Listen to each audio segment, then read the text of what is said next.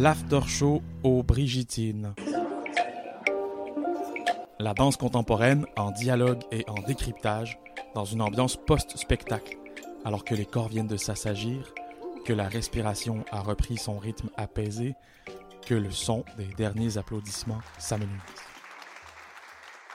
Notre deuxième épisode de l'After Show plonge dans l'univers d'une compagnie phare en danse contemporaine à Bruxelles, connue pour son œuvre de danse-théâtre au riche pouvoir évocateur et visuel.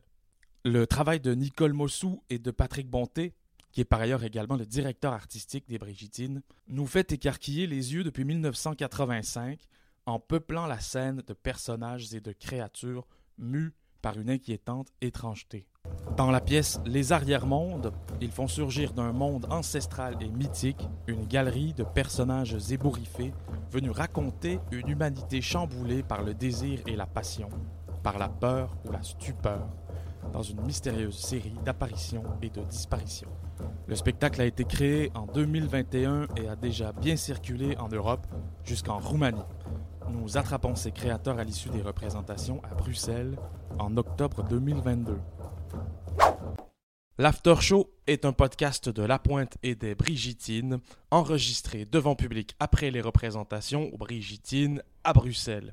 Il est animé par Philippe Couture, avec en alternance les intervieweuses et intervieweurs Flore Herman, Edith Berthollet, Steven de Belder et Una Duckworth. On est parti? Voilà.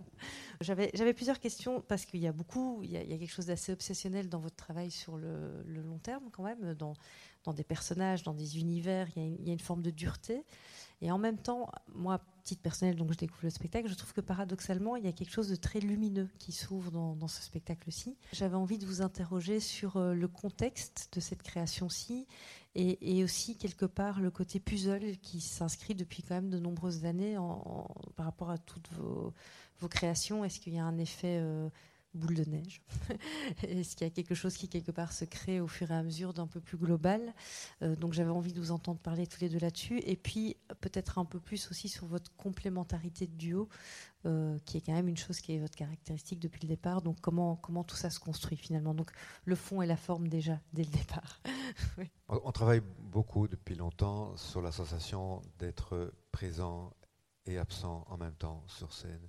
Donc d'être un peu euh, très concret dans nos actions, mais aussi euh, euh, privé de certains élans univoques. Et pour cela, on n'a pas trouvé mieux que de revenir à une sorte d'état antérieur, comme si on était mort ou pas encore né, et qu'on devait redécouvrir des choses élémentaires, et, ou plutôt les mettre en question, en douter nous-mêmes, et par effet de ricochet, poser une question sur notre existence.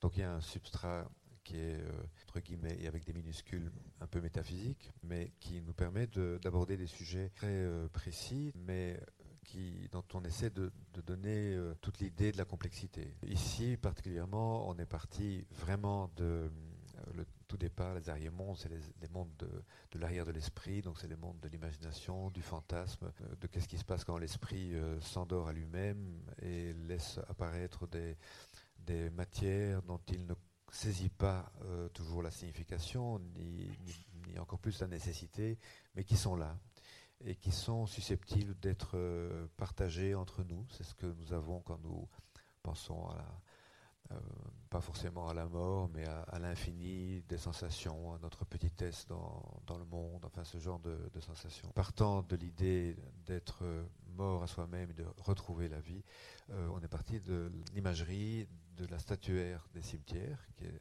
à la fois magnifique et totalement kitsch, parce que ce sont tous les rêves de, grandeur, tous les rêves de, consolation, euh, disons, et, des rêves ailés en général. Mais à la fois, il y a des choses très, très dures également, et, euh, et c'est de la pierre. Donc il faut retrouver la, sensation du, vivant. À partir de cela, c'est imaginer ces personnes que nous sommes, retourner à la vie, redécouvrir euh, les choses. Alors on était parti sur, l'idée d'un groupe d'êtres, de figures, qui au départ étaient très euh, groupés, tombaient en amas comme des, vipères, des vipérins d'un arbre sur le sol et ne se reconnaissaient plus elles-mêmes, devaient euh, comprendre comment eux fonctionnaient, leurs mains, leurs bras, leurs regards, comment les autres aussi, comment faire avec eux.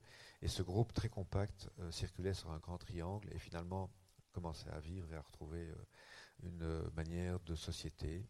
sauf que nous avons travaillé par petits bouts et qu'au moment où on allait vraiment commencer les répétitions, en avril 20, euh, la pandémie est arrivée et il n'était plus question d'être aussi proches dans le souffle les uns des autres. Donc, euh, avec le scénographe Simon Sigman, on a imaginé euh, ces six couloirs où on ne se touche pas.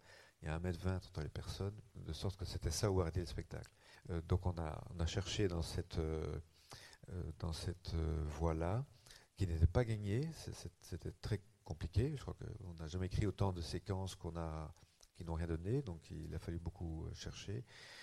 Euh, mais à la fois, euh, les couloirs ont donné cette sensation de, partir de loin, d'un arrière, d'un arrière du plateau, d'un arrière de l'esprit pour arriver vers le devant et vers le désir de contact.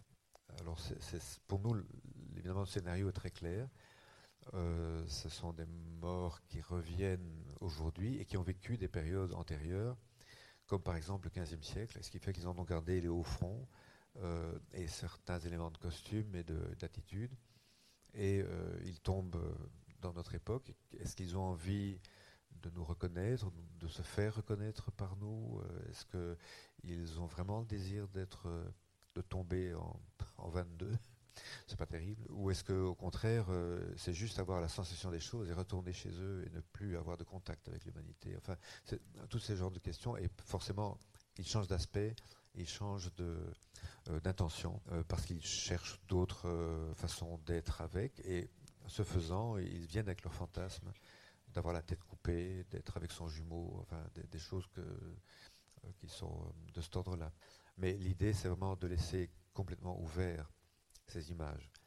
Euh, c'est-à-dire que le spectateur, la spectatrice puisse projeter ses propres euh, fantasmes, ses propres imaginations. Peut-être un petit mot sur l'élaboration. Effectivement, on a eu cette frontalité qui fait que entre eux, ils ne se voient pas. Euh, ils se sentent sans doute intuitivement, mais d'habitude, la structure du spectacle se compose beaucoup à partir de la proposition des, rapports des danseurs entre eux. Ici, en fait, il a fallu tout écrire de l'extérieur. C'était une, très grosse contrainte. Mais bon, la contrainte, en général, c'est pas mal, les limites. Mais donc, euh, il a fallu écrire de l'extérieur quelque chose qui venait de chacun d'entre eux. Je ne sais pas si vous voyez, mais il y a beaucoup de polyphonie comme ça dans, la, chorégraphie. Hein. il y a une chorégraphie quand même. Et donc le challenge, c'était de trouver c'est quoi la règle du jeu. Comment est-ce qu'on laisse six solitudes, parce qu'ils sont seuls euh, vraiment, raisonner entre elles, euh, voilà, comme s'ils étaient tous sourds, quoi. En fait, il fallait euh, faire voir une musique pour des sourds. Il y avait quelque chose comme ça. Parce que quand vous avez quelqu'un comme ça à, votre, dans, cet axe-là, vous voyez pas grand-chose. Hein. Peut-être qu'il y a une particularité, c'est qu'effectivement, vous travaillez sur, sur les frontières, sur les obsessions, sur, depuis longtemps, euh, que ce soit les frontières psychiques ou les frontières physiques. Et quelque part, la contrainte dont nous a parlé Patrick avec euh, la pandémie qu'on connaît tous et les réalités, etc., ont créé une frontière physique et, c'est comme si là, il y avait, euh, tu viens de lire une règle de jeu qui avait été créée. Et en même temps, effectivement, le, spectacle qu'on vient de voir est extrêmement dansé et extrêmement visuel. Donc on, a retrouvé, c'est là-dessus, je crois que je parlais de lumière, c'est qu'il y a une, énergie qui, se déploie. J'entends les notions de limbe ou de mort ou de jeu aussi, de, ces, postures un peu... Euh, un peu fantasmées des anges et, des choses comme ça. Mais il y a quand même un endroit où, j'ai l'impression que c'est comme si tout ça s'était un peu lié. Donc comme si la théorie et la pratique avaient permis que ça se lie dans, dans les séparations de ces couloirs. Effectivement, là, on a deux danseurs donc, qui nous ont rejoints parce qu'il y, a une prouesse vraiment euh, hyper euh, physique. On est un peu, à un moment donné, en tout cas, moi j'ai vu ça en tant que spectatrice, à un moment donné, on oublie de respirer. Il y a un espèce d'effet où, et c'est quand ils changent de costume parfois qu'on fait, oui, en fait, on peut, on peut reprendre, on, passe dans autre chose, comme s'il y avait une espèce de, de, survie commune comme ça qui se crée entre spectacle et, et spectateur. Donc vous avez quand même réussi à créer quelque chose qui nous impacte physiquement et qui vous impacte vous physiquement terriblement. Terriblement. Ils sont, ils sont morts là. Mais peut-être que, effectivement, Nicole l'a dit. Est-ce que vous pouvez parler, outre le processus, de ce que ça crée dans les corps, ces espèces de frontières et de collectivités? Dorian Chavez. On a, on a eu besoin de pas mal de temps pour euh, saisir l'impact physique que ça peut nous donner dans ce couloir, en fait. Il y a un avant, il y a un arrière, et pourtant notre attention, nos antennes, notre énergie, nos fantômes, ils sont sur les côtés. On est vraiment euh, très attentif à ce qui se passe à côté, et dedans, il y a une sorte de, vide ou d'obscurité. En tout cas, les questions, on les pose devant, mais on va essayer de chercher des réponses sur le côté. Et donc, euh, le corps, il est toujours pris par surprise, d'une certaine manière. Quand on met de l'effort quelque part, ben, c'est de l'autre côté que la fatigue arrive quand on veut se reposer sur quelque chose, eh bien, euh, en fait, on donne énormément d'énergie ailleurs. Malgré l'image un peu euh, parallèle des couloirs, c'est vraiment de toutes parts euh, qu'on reçoit et qu'on rend les énergies qu'on a et qu'on on essaie de se reposer sur les partitions des autres, sur nous-mêmes. Mais il y a une forme de collectivité très forte qui naît en tout cas à la fin et même quand il y, a, des tentatives de, passer un bras de l'autre côté, etc., il y a comme un interdit dingue qui, se passe. enfin, donc c'est ça qui est beau, c'est que tout d'un coup, on sent cette espèce de transversalité. On parle des couloirs, mais ça se passe aussi dans ce sens-là. Et quand vous dépassez, il y, a, quand même deux, trois moments dans le spectacle où il y a une choralité.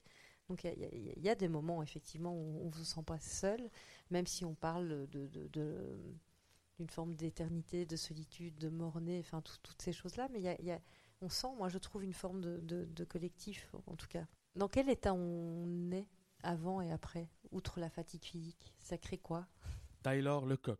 Bah déjà, il nous faut un temps d'adaptation pour rentrer aussi dans les personnages, en tout cas celui du début. Et quand on a fini, en tout cas, euh, de nouveau, il faut un petit temps d'adaptation pour ressortir de, ces, différents états parce que chaque personnage prend en tout cas, parce que je voulais revenir aussi sur le côté, vous avez parlé de côté, euh, ça prend aussi beaucoup physiquement.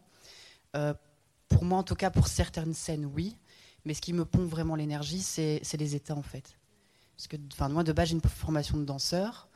Et dans ce spectacle-ci, l'état, j'ai remarqué en tout cas que ça me pompe beaucoup plus d'énergie que si je dansais euh, trois heures, par exemple. C'est une, autre forme encore. À cause de l'intensité de, ce que, de ce que ça renvoie ou parce que justement il y a de la contrainte? Les deux, je dirais les deux, parce que euh, chaque personnage, en tout cas, en tout cas pour moi, a son, elle pompe, pompe une énergie. Par exemple, euh, si je prends un exemple, un qui me pompe beaucoup, c'est le, jumeau. De l'intérieur, en tout cas, il est assez. Euh, il faut, faut que je le contrôle un petit peu, mais en tout cas, il est, ouais, il mange bien l'énergie, quoi.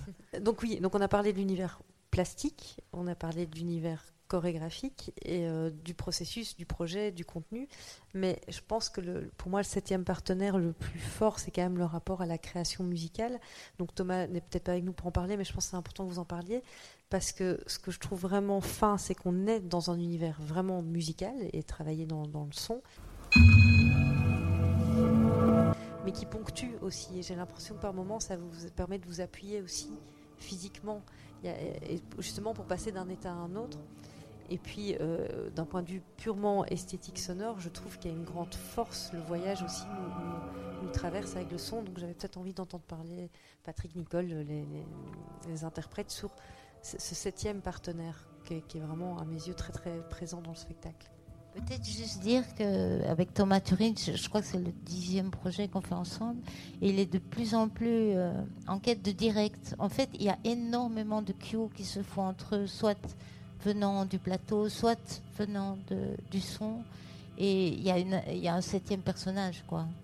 Donc, euh, je ne sais pas tous les combien de secondes vous avez euh, un rendez-vous avec Thomas, ce qui rend euh, la, chose à la fois plus dangereuse, je pense, et plus vivante. Il y a quelque chose où on ne peut pas s'installer de soir en soir. Par exemple, dans la, toute dernière partie qu'on appelle l'autofiction, euh, bon, c'est l'exemple peut-être plus flagrant. Euh, c'est en régie que Fredo, qui, fait la régie son, peut décider combien de temps va durer. Cette, scène pourrait durer une demi-heure si, Fredo voulait. Donc il y a, des, repères euh, pour eux qui sont chaque soir à un autre moment. Et, bon, ça c'est le plus évident, mais, il, y a, une grande complexité euh, il y a aussi cette espèce de souci que le repère ne nous apparaisse pas, nous, spectateurs, comme un repère. Mais ce que je trouve aussi intéressant aussi, c'est qu'effectivement, on sent, la profondeur de la, de la relation et que parfois l'ambiguïté dans, dans, dans, la chorégraphie et dans la danse, c'est que c'est la dualité technique vivant et là, en fait, c'est absolument complet et c'est un beau processus. Lenka Luptakova.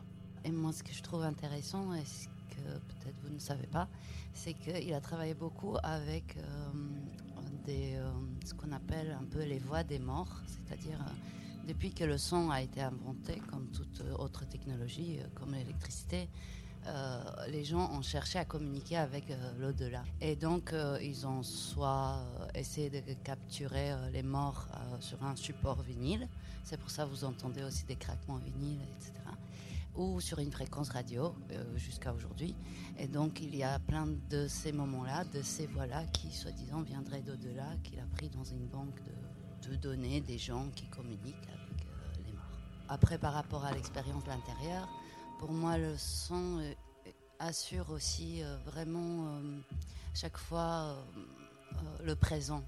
Je, je sens qu'il est fluctuant et moi aussi et parfois ça se met parfaitement et c'est très fluide et parfois ça, ça je m'oppose à lui, lui s'oppose à moi. Donc euh, c'est quelque chose qui me tient vraiment euh, euh, aussi concentré et surprise aussi. Question d'un spectateur. Vous incarnez des personnages qu'on n'a pas l'habitude de voir, enfin qui ne sont pas des, des personnes qu'on pourrait croiser en rue de manière normale, je veux dire. Est-ce que vous vous identifiez quand même un petit peu aux personnages que vous interprétez? Est-ce qu'il y a une part de vous dans, dans ces personnages que, que moi, personnellement, j'arrive pas à, à, à, replacer à chacun de vous?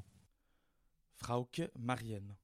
Oui, je pense, euh, je ne sais pas ce qu'il y a été dit avant, mais beaucoup de matériel, la plupart, euh, est né par des improvisations. Donc Patrick euh, nous parle de situations très concrètes ou d'atmosphères. Et puis, on est déjà en costume, il y a de la lumière, il y a une bande son.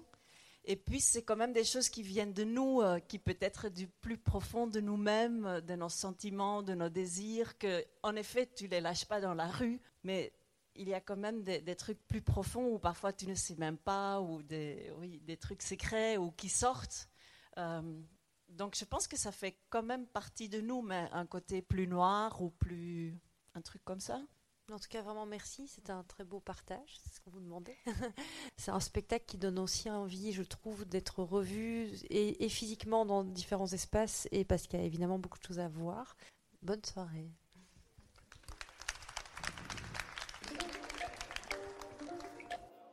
Vous venez d'entendre le deuxième épisode de l'After Show aux Brigitines avec la compagnie Mossou Bonté, interviewé par Edith Berthollet un podcast de La Pointe et des Brigitines. Animation, réalisation et montage par Philippe Couture. Musique du générique par Frédéric Lepaf. Prise de son aux Brigitines par Vincent Lemaître ou Alexandre Charbert. Voix additionnelle enregistrée par Axel Jacquemin avec la collaboration de Sandrine Tillemans et Jessica Fouché.